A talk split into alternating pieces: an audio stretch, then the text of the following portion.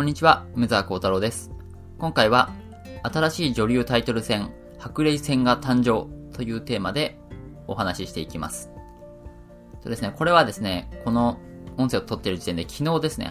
昨日発表されたビッグニュースです。まあ、女流タイトル戦が新たに増えると。で、しかもそれがまあ白麗戦っていうものだっていうことなんですね。いや、これはもう私そのニュース見たときびっくりしました。まあ、そんな話全然、こう、予兆っていうんですか、そういうのなくて、もういきなりだったので。で、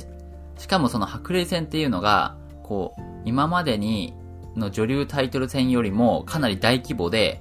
こう、一番、こう、序列的にも上になるような、ものすごい棋戦だったんで、本当にびっくりしました。なんでちょっとその話を今日はしていく、していきます。で、まず、その白麗戦っていうのはまあ、すごいのが、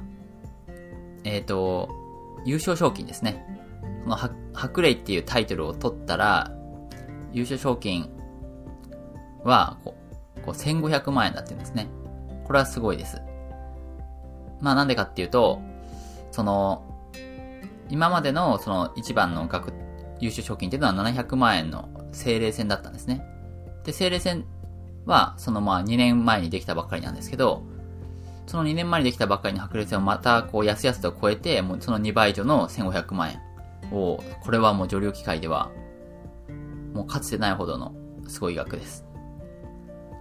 なんで、まあ、まずそれがすごいと。で、しかも、その予選ですね。予選として、こう、女流順、女流順位戦っていうのが新たに作られるっていうことで、これも、将棋ファンにとってはこう大興奮の内容です。順位戦っていうのが、あの、男性の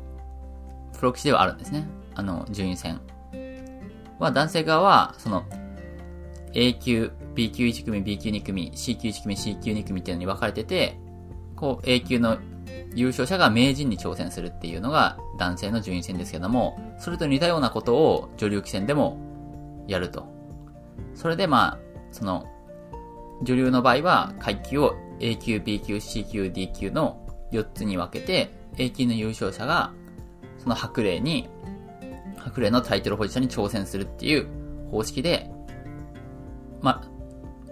やっていくっていうことで、あ、ま、なんかものすごいのができたな、って思いました。まあ、最初はその、一番最初はそのまだ A 級、B 級とかそういうのに級に分かれてないんで、普通に、まあ、ちょっと変則的な決め方をするみたいですけど、まあ、第2期以降はそういう風に、男性の順位戦と同じようにこう、やっていくっていうことで、なんかその、今までの女流の将棋とは全然、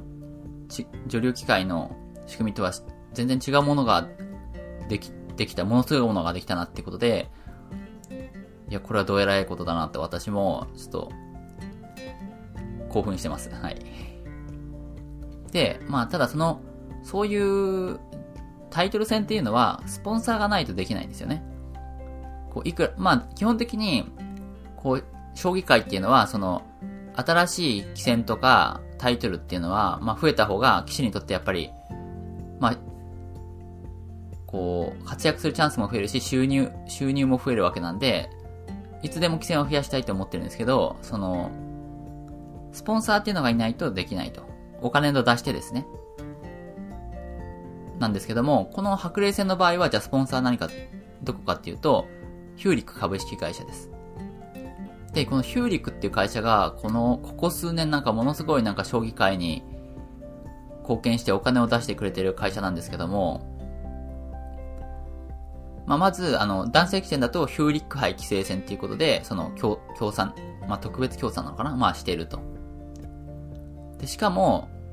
2年前にはその精霊、さっき言った精霊戦ですね。精霊戦を作ったっていうのがこのヒューリックなんですよね。ヒューリックがスポンサーになって、過去最高の賞金額700万円の精霊戦を作った。もうそれがつい2年前なんですよ。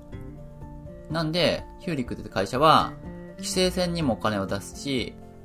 で、しかも精霊戦にもお金を出すし、で、なんかそれですごい会社だなというふうに思ってたら、今度は、白霊戦っていう、さらにもう、その、女流機械に精霊戦よりもものすごい機戦を作ったと。いうことで、まあ驚いてます。まあ、ど、どっからその情熱とか、そのお金とかっていうのが出てくるのかと。まあ、将棋界にとっては、すごく、まあ、喜ばしいことなんですけども、そういうことが起こってますと。まあ、ちなみに、その、精霊戦の方はさすがにその、ヒューリックとしても、精霊戦と白霊戦両方を抱えるっていうつもりはないみたいで、白霊、精霊戦の方は、大成、あ、大成建設っていう会社に、えっ、と、スポンサーが交代するようです。で、まあ、こうやって、まあ、で、この精霊戦規制、精霊戦とこの白霊戦が立て続けにこう、できたことによって、女流のタイトル戦っていうのは、8つになりました。8, 8個ですね。で、これはまあ男性棋戦とおな、まあ同じ数になったと。男性棋戦も、うんと3年前かな？に、せ、えっ、ー、と、栄養戦ができて7つから8つに変わったとこですけども、これでも女流機会も8個になったっていうことで、まあこれすごいなと思ってます。で、私がこの女流の将棋界見始めたっていうのは、まあ将棋を始めた頃なんで、大学、私が大学生に入ってからですね。その、だ、大学生になってからです。で、大学入ったのは私2006年なんですけど、まあ、その頃から、この将棋界を見てるんですけど、そのその頃っていうのは、えっと、女流のタイトル戦っていうのは4つでした。えっと、で、4つあったんですけども、少しすると、その、女流王将戦っていうのが一回こう、なくなりかけたんですよ。で、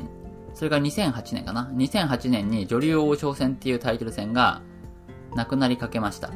それによって、女流タイトル戦っていうのは、一時期3つになっちゃうんじゃないかっていう風になってたんですね。まあ3つっていうのは、えっと、女流名人戦、女流王位戦、倉敷東華戦ですね。で、そういう時代を私は見てたんですよね。だから、上位機会3つになっちゃうのかっていう。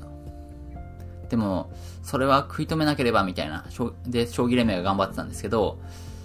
そういう時代を見てたんで、ちょっと今、その、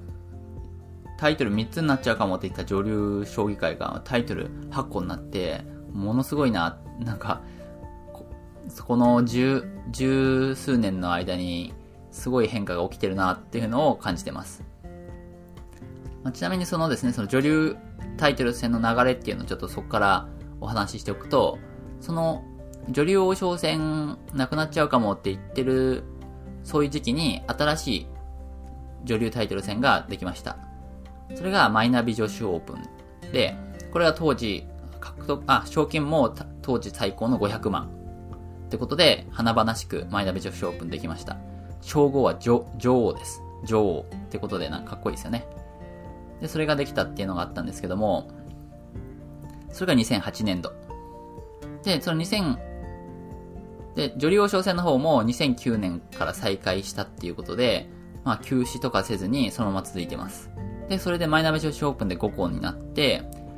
で、次、2011年度からは、女流王座戦っていうのができました。立候杯女流王座戦。で、これが 6, 6個目のタイトル戦で、優勝賞金はマイナビ女子オープンと500、同じ500万円。ということで、この、マイナビ女子オープン、女流王座戦、これがこう、2大タイトルみたいな、2つ飛び抜けた存在として、存在してるっていう状態が、まあ、しばらく続きました。で、それで2年前、2009、2019年度からできたのが、そこにできたのが精霊戦。これが優勝賞金700万っていうことで、そのマイナビ女子オープン、女流と女流王座戦を抜いて、序列1位の女流タイトル戦っていうのができたと。これが2年前なんですけど、早くも、で、もうその、この、2020年度からは、まあ、2021年度か、からは、また今度、白霊戦っていうのができたっていうことで、まあ、女流機関の流れはすごいなと思います。で、まあ、女流順位戦っていうのもできるってことで、かなり、こう、女流機械の仕組みとかも変わってくるんじゃないかなと思いうことで、すごく注目してます。はい。ということで、今回は、新しい女流タイトル戦、白麗戦が誕生ということを話しました。はい。それでは皆さん、良い一日を。